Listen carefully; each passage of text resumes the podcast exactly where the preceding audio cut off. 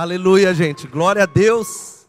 E eu não vou falar que bom que eu vim aqui, que é uma honra, eu já estou aqui desde sempre. Mas eu quero trazer uma palavra para você e eu quero louvar a Deus pela sua vida que saiu de casa desde a quinta-feira. Você que está aqui pela primeira vez, você que está no nosso campus online. E eu sei que Deus tem algo para conectar no teu coração. E antes de eu começar a pregar a palavra, eu quero te dar a oportunidade de espalhar o link da nossa transmissão para pelo menos três pessoas. Tem um grupo, talvez, da sua família. Sempre há alguém com fome. Sempre há alguém que trabalha com você que você não sabe que tem fome de algo, fome da palavra. Às vezes a gente joga um link em algum lugar que a gente pensa que as pessoas não vão se conectar e é exatamente a resposta a uma oração que foi feita. Você vai poder fazer isso? Vou pedir para acender aquela luz ali. E enquanto você faz, mais uma vez, eu sei que você se assentou, eu quero compartilhar uma palavra chave que eu tenho carregado no meu coração há pelo menos dois meses. Eu tenho falado com a liderança da igreja, falei com a juventude. O tema que vai aparecer aqui é esse: ó, multiplique a unidade. Você pode falar multiplique a unidade? Deixa eu convidar você a ficar em pé mais uma vez. E eu convido você a abrir a sua Bíblia em João capítulo 17. João 17. E os versículos, nós, eu quero ler com você de 20 até o versículo 26. João capítulo 17, de 20 a 26. Você está preparado para receber de Deus nessa noite e dar um glória a Deus? Tem sido extraordinário o que Deus tem feito desde a quinta-feira. Quinta-feira nós ouvimos através do pastor Josué Valandro. Você vai se lembrar, você que esteve aqui, de que a multiplicação ela é obra de Deus. Amém? Mas existe um caminho para a multiplicação que é a sua renúncia. E ontem nós ouvimos uma palavra tão extraordinária do pastor Danilo profetizando sobre a igreja que é saia da arca. Fala para o irmão que está do seu lado, saia da arca. E hoje eu quero ler com você o texto que diz assim, João 17, de 20 até 26, diz assim: Eu não te peço apenas por esses discípulos, mas também por todos os que crerão em mim por meio da mensagem deles minha oração é que todos eles sejam um, como nós somos um, como tu estás em mim, Pai, e eu estou em ti, que eles estejam em nós, para que o mundo creia que tu me enviaste. Eu dei a eles a glória que tu me deste, para que sejam um, como nós somos um. Eu estou neles e tu estás em mim, que eles experimentem unidade perfeita, para que todo mundo saiba que tu me enviaste, que os amas, tanto quanto me amas. Pai, eu quero que os que me deste estejam comigo onde eu estou. Então eles verão toda a glória que me deste, porque me amaste antes mesmo do princípio do mundo. Pai justo, o mundo não te conhece, mas eu te conheço. E esses discípulos sabem que tu me enviaste. Eu revelei meu nome a eles e continua, o teu nome a eles e continuarei a fazê-lo. Então teu amor por mim estará neles e eu estarei neles. Louvado seja o nome de Jesus. Você pode repetir essa palavra dizendo assim: que eles sejam um, como nós somos um, como tu estás em mim. Senhor, nós oramos por uma perfeita e plena unidade, que é a tua oração sobre o teu povo na terra. Pai, nós pedimos a Ti, a unidade já foi realizada pelo sacrifício de Jesus. Mas pedimos a Ti pelos efeitos dessa unidade, nessa cidade, nas famílias, para a Tua honra e para a tua glória no nome de Jesus. E a igreja diz: pode se assentar, queridos. Esta é a chamada oração não respondida de Jesus. Ela foi feita por Jesus na, na formatura dos discípulos, nós podemos chamar assim, no meio da, da última ceia, e ele faz uma oração que expressa o desejo do coração de Deus, que é um desejo pela plena unidade. Ele diz: Olha, para que eles sejam um, como nós somos um. E essa é uma oração que muitas vezes a gente passa despercebido e ela é realmente reconhecida como uma oração não respondida de Jesus. É só você dar uma olhada no movimento cristão no Brasil. É só você dar uma olhada, não precisa ir muito longe, talvez até mesmo dentro dessa igreja, o quanto o cristianismo está dividido, esfacelado, onde nós vemos um povo brigando por questões secundárias. Mas eu não tenho dúvida que essa é uma palavra de que nós desejamos, é isso que nós estamos comemorando aqui ver a casa de Deus ser edificada. Você pode dizer amém? Deus os chama como igreja local, como igreja de Jesus, de ver a casa de Deus sendo edificada. E a Bíblia ela está falando e nós precisamos guardar isso. Essa é a palavra que eu quero derramar sobre você, que existe a diferença de um amontoados de pedras numa construção e existe a diferença de pedras sendo alinhadas para construir uma casa. A Bíblia diz que você é pedra viva. Você pode dizer amém? Algo que no nosso coração a gente precisa entender que a Bíblia diz que a unidade é algo que Deus valoriza intensamente. A unidade é algo que está no coração de Deus para nós. E eu não conheço uma igreja, em nenhum lugar onde eu tenho ido, que esteja avançando onde não haja unidade. Falando com o pastor Eduardo de longe, eu tenho visto que o segredo dos grandes ministérios, dentre tantas características, é aonde um povo, uma igreja, aonde o povo de Deus e uma cidade dizem: Nós somos um, nós estamos indo numa só direção, a uma só planta. Nada pode deter a obra que Deus quer realizar. Quantos estão entendendo isso? Mas a, a, avaliação que nós precisamos fazer nessa noite, o que nós precisamos é guardar, solta para mim aí, é que a unidade é fundamental, mas nós perdemos energias muitas vezes lutando por questões secundárias. Não é à toa que Jesus ele faz essa oração. Eu peço por eles para que eles sejam um como nós somos, como a Trindade é. Eu oro, eu faço essa oração para que cada membro da igreja de Jesus e a gente vai trazer para nós, para nossa comunidade, para que eles sejam um e essa é uma pergunta que eu quero fazer para você. Será que você é um com o seu irmão? Será que você pode dizer, nós estamos é, respondendo essa oração de Jesus nessa cidade? Será que nós estamos é, empenhados em responder esta oração para que o mundo creia que Jesus é o Senhor? Será que esse é um assunto que ocupa o seu pensamento e algo que a gente não pode esquecer: que unidade não é uniformidade.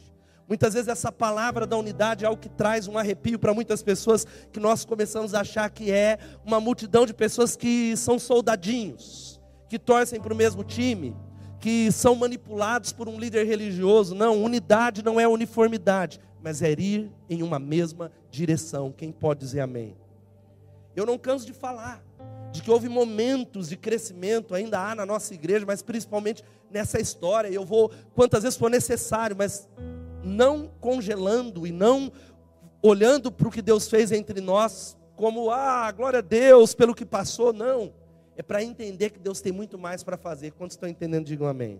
Quando a gente olha para tudo que Deus fez nesses 16 anos, é para dizer assim: isso é só o começo. E o Deus que nos trouxe lá do primeiro salão para cá, se Ele pôde trazer a gente de lá para cá, então nada é impossível para Ele. Quantos estão entendendo? Mas esse movimento que começou está entre nós, meus irmãos, foi e precisa continuar sendo um movimento de unidade. Você pode dizer movimento de unidade? Agora, há algo que eu quero ministrar e trazer rapidamente para você, a minha palavra mais curta nessa noite, de que quando Deus ele olha para a igreja, quando ele está olhando para a sua igreja, ele se alegra, mas também ele se entristece com muitas coisas que estão cortando, quebrando a plena unidade a unidade do Senhor, que é a chave para que pessoas nessa cidade sejam atraídas pelo amor de Deus. Não é as luzes, não é a técnica, não é o vídeo, não é a excelência, ela honra a Deus sim. Quantos podem dizer amém? Mas não é isso que atrai pessoas. Não é isso que salva pessoas. Deus, Ele está descontente com isso. E quando o mundo olha para dentro da igreja e vê a igreja dividida, e ver pessoas que talvez dizem assim: eu sou dessa igreja, mas eu estou lá, mas eu sou de Jesus, eu não concordo com, com o plano, mas eu sou de Jesus, eu estou com Ele. O mundo fica confuso com isso. O mundo não compreende isso.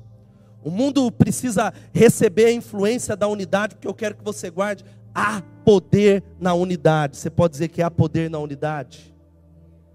Há um poder de concordância. Quando você olha para o seu irmão e diz: Eu sou um com você, nós temos uma visão, nós vamos alcançar essa cidade. Nós não iremos nos dividir por questões de opiniões, porque opinião cada um tem a sua. Quem concorda, diga: ah, É verdade, cada um tem a sua. Cada um tem corintiano aqui nessa noite? Tem corintiano, tem santista tocando aqui, sofredor. Tem. As opiniões são as mais diversas sobre a cor da parede, como eu acho que isso ou aquilo, mas existe algo que é o motivo da unidade algo que talvez é o que deve nos unir, que se chama Cristo. Cristo. Quando a igreja está imbuída, é, entre, entretida, vamos falar assim, não no, na música, não nos projetos humanos, mas em Jesus Cristo, a unidade ela é mantida e a unidade vai afetar todas as pessoas que estão ao nosso redor. Você está entendendo isso? Talvez você é alguém que não compreende ainda porque o seu marido, esposa, ele não se converteu, ou porque o seu amigo de trabalho, porque ainda é necessário se manifestar uma plena unidade, porque é a oração de Jesus. E o, existe algo que a gente não pode esquecer, que isso pode ser uma prova de que o Espírito Santo não está em nós. A falta de unidade pode ser a prova de que o Espírito Santo não habita em nós. Pastor, mas como é que é isso? Eu sou de Deus. Porque Jesus ele ora, ora para que eles sejam um como nós somos um, que eles sejam um com ele. Se você não consegue ser um com o seu irmão, é algo que é talvez um termômetro. Eu quero que você leia esse texto comigo. Vamos ler todos juntos? Procurando guardar a unidade do Espírito pelo vínculo da paz. É o desejo de Deus. Filipenses 2, 1 e 2. Vamos ler todos juntos? Se por estarmos em Cristo, nós temos alguma motivação, alguma exortação de amor, alguma comunhão no Espírito, alguma profunda afeição e compaixão, completem a minha alegria, tendo o mesmo modo de pensar, o mesmo amor, um só Espírito e uma só atitude. Louvado seja o nome de Jesus. Você está entendendo o que o Senhor está falando e é algo que, quando a igreja, quando um discípulo ele consegue compreender, isso só pode ser compreendido espiritualmente, não é racionalmente, humanamente a gente fala, mas como é que pode ser isso? Eu não concordo nem com a minha esposa, pastor, que já falou, a gente sai às 10 para 7. Não, a gente tem que sair às 6 e meia. Não é às 6. Eu não consigo nem concordar sobre o lanche que a gente vai pedir. Como é que a Bíblia está falando para que nós tenhamos o mesmo modo de pensar? Sabe qual que é o mesmo modo de pensar? Cristo. O mesmo modo de pensar é Cristo. O mesmo modo de pensar é quando nós estamos conectados nisso. E a palavra, veja só, algo, por que, que a unidade é tão essencial nessa oração de Jesus? Eu quero falar três coisas. Primeiro, porque é o que a Trindade espera. A Trindade espera de você que você seja um com seu irmão no nome de Jesus. E ser um com o seu irmão não é só ser uma pedra, uma pedra, a gente pode usar, como eu falei, pedras. Você tem um, você, agora não tem mais, mas todas as vezes que a gente faz alguma reforma aqui, tem um montoado de pedras. Mas isso não é edificação. Tem, a gente tem construtores aqui. Agora, sabe quando algo começa a ser construído? Quando temos a mesma planta, quando nós estamos conectados como pedras vivas. É o que a Trindade espera. Olha o que o texto diz no versículo 22: Eu dei-lhes a glória que me deste para que eles sejam um, assim como nós somos um para que eles sejam um, e essa unidade perfeita tem a ver com amor, tem a ver com amar o seu irmão. Mas como é que nós vamos amar? Nós muitas vezes estamos brigando pelo primeiro lugar na fila, pelo primeiro lugar na cantina, pelo lugar onde nós sentamos, pelo primeiro lugar, pelo controle dentro de casa. É o que a Trindade espera da igreja do Senhor. Deus ele deseja que você seja um com o seu irmão. Olha só o que diz 1 Coríntios 1:10. Esse é um texto que está na Bíblia. Amém? Quem pode dizer amém? Paulo trata nessa carta sobre problemas. Era uma igreja problemática, a igreja dos corintianos. Onde tem corintiano, tem problema. Era uma igreja que tinha os mais variados problemas. Os primeiros três capítulos ele está tratando sobre unidade da igreja. E ele olha, ele diz: Irmãos, em nome do nosso Senhor Jesus, eu suplico a todos vocês que concordem uns com os outros no que falam. Qual é a nossa fala? Talvez você está pensando, ah, então eu não posso falar de política, eu, eu, eu não posso falar de futebol, você pode falar sobre o que você quiser, mas quando se trata do edifício, da casa de Deus, a nossa linguagem é Cristo. Você pode dizer amém? A nossa linguagem é uma só. A, a, nossa linguagem, quando se trata da obra, daquilo que é dele, é Cristo. Ele diz: concordem em tudo aquilo que vocês falam, para que não haja divisões entre vocês, e sim que todos estejam unidos num só pensamento e num só parecer. Eu nunca vi uma igreja ser dividida por causa do pecado de alguém, o pecado talvez moral de um membro, mas eu já vi, eu, isso eu preguei domingo passado, uma igreja ser dividida pela falta de unidade. Porque você pode muito bem, isso pode acontecer, todo mundo está todo mundo no mesmo barco, todo mundo no mesmo terreno de construção, todo mundo lá, mas cada um fazendo a sua própria obra. Cada um edificando, eu estou ali, e está aqui o Cimei, que é construtor, tem o pastor Regivaldo ali. E aí eu falo, eu vou fazer aqui uma mesa de madeira.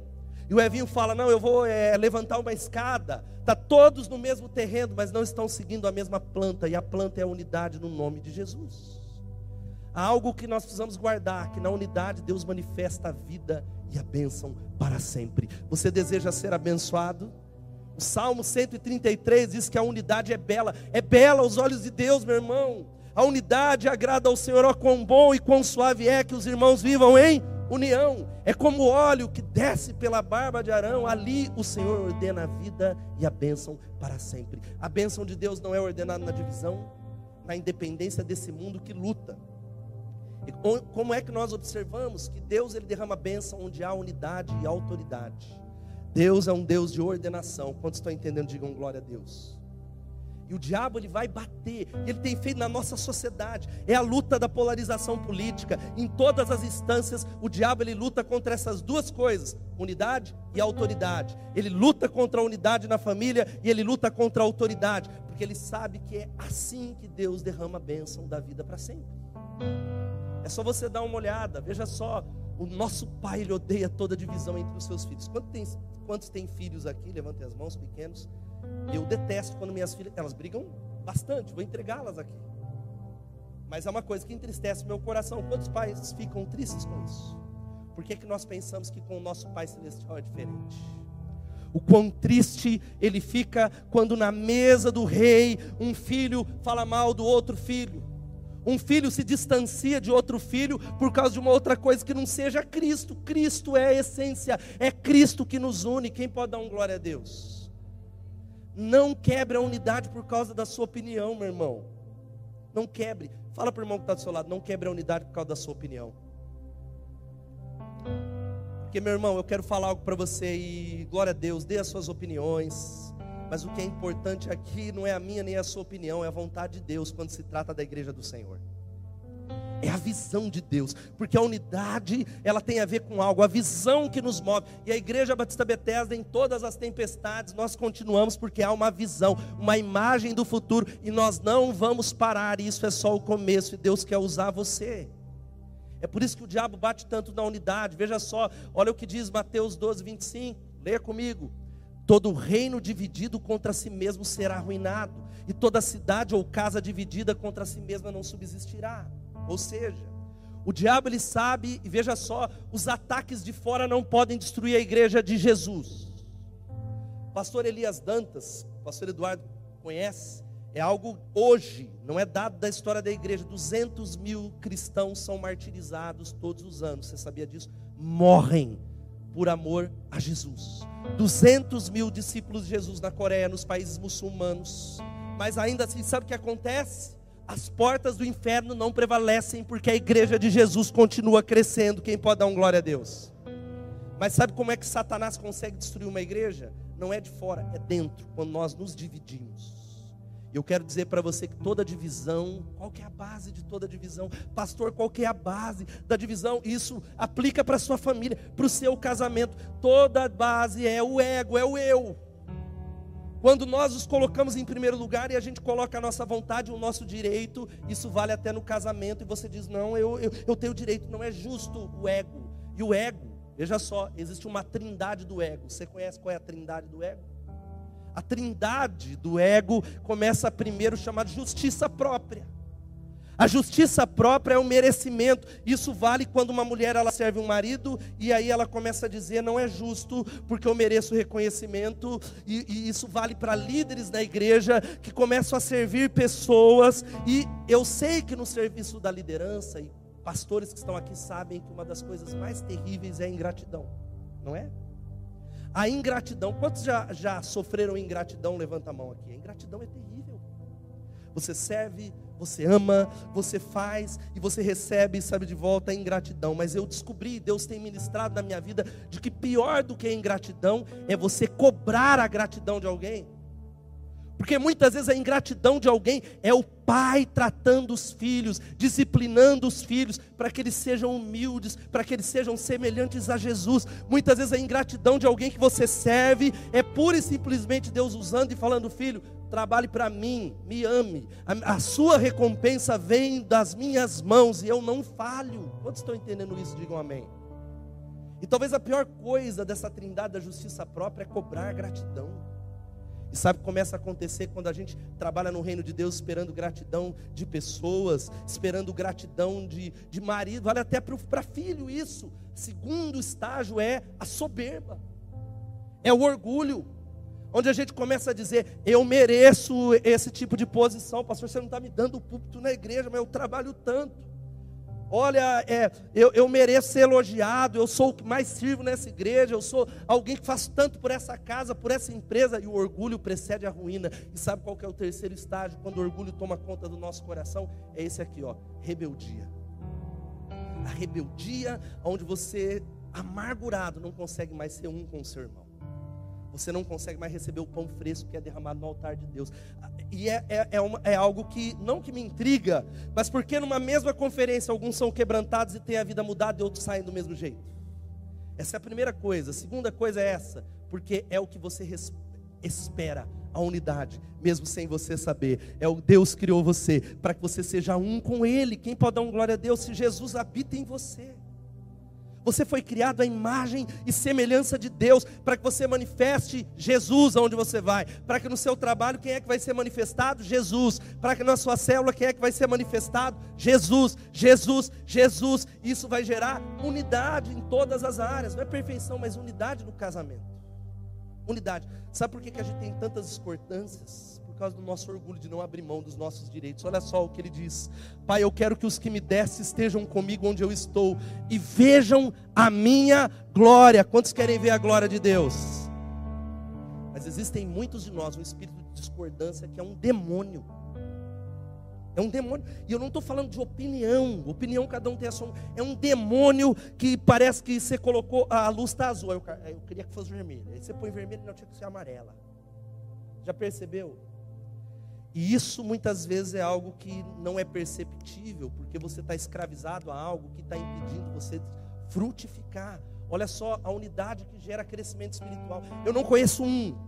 Pode conversar com os pastores que estão aqui que se distanciando da humanidade, unidade perfeita, que se bastando, que indo embora num processo de rebelião, num processo de, ah, é, de independência que tenha florescido. É só você dar uma olhada. Isso não é maldição num pastor, mas eu não conheço um pastor, alguém que se desligou e que foi embora, que está florescendo.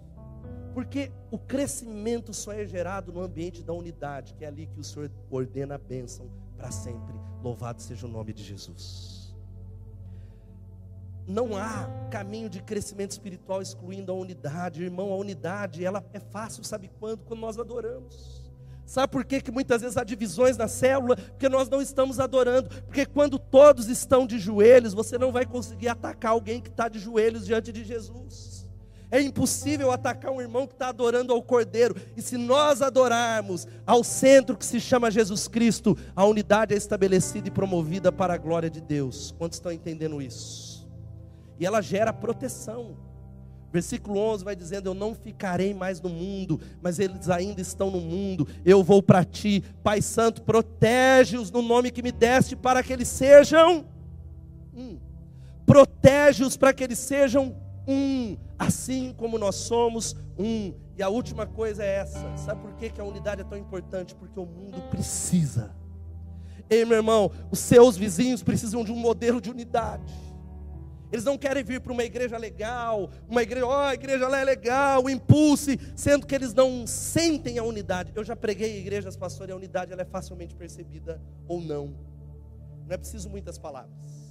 Já fui em igrejas, grandes igrejas, e muitas vezes ali a unidade não era percebida. A unidade é uma atmosfera espiritual, porque ali o Senhor derrama a bênção. E as Escrituras nos ensinam que nossa influência sobre o mundo está diretamente ligada à unidade que nós exibimos.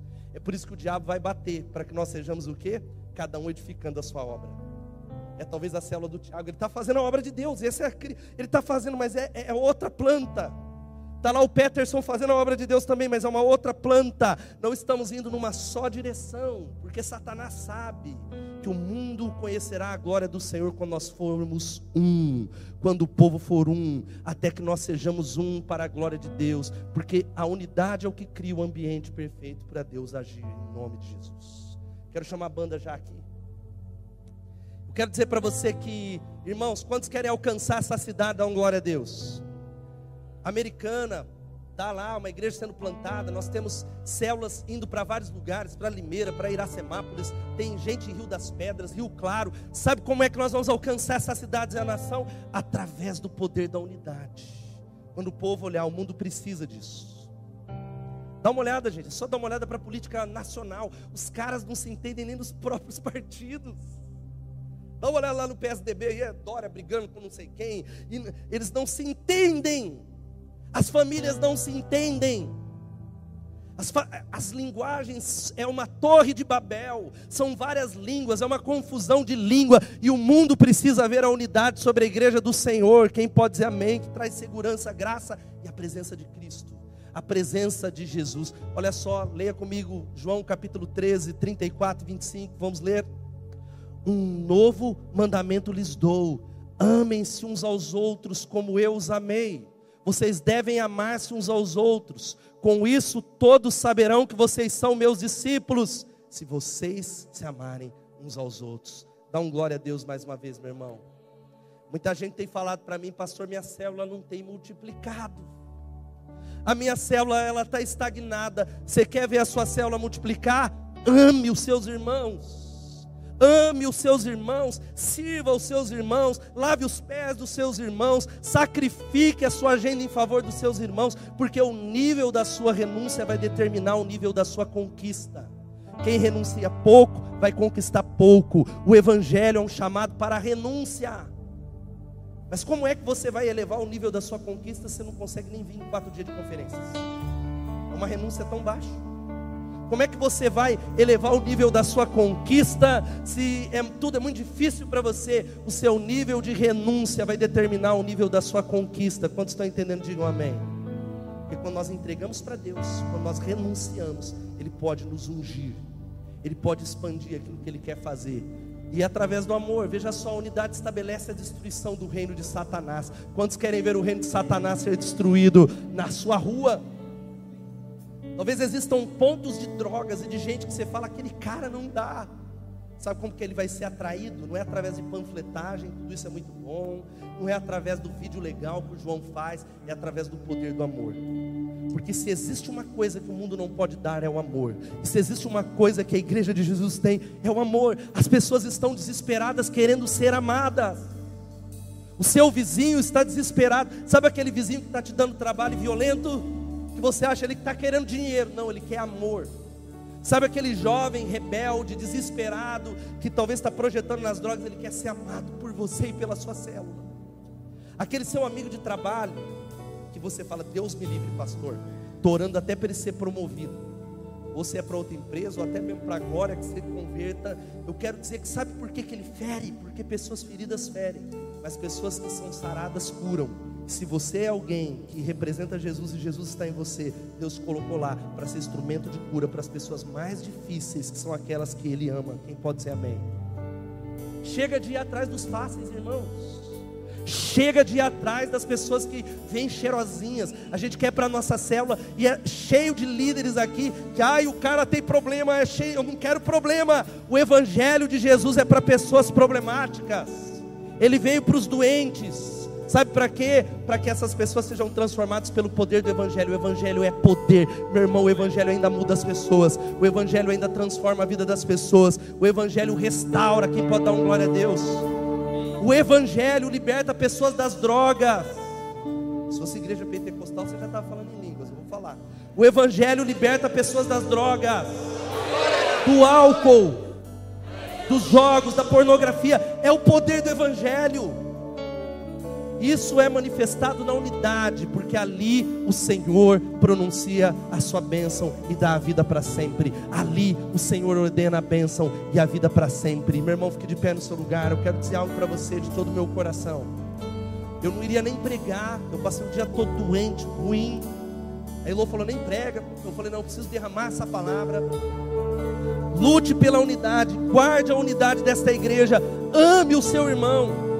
Amém a unidade, a unidade do Senhor, porque o diabo ele vai bater contra a unidade, ele vai fazer com que a sua opinião, a, as suas feridas sejam maiores, porque ele não tá, ele vai falar, ele vai colocar lenha na fogueira, porque ele não quer que o mundo seja alcançado, porque o mundo saberá que somos discípulos do Senhor quando nós nos amarmos uns aos outros.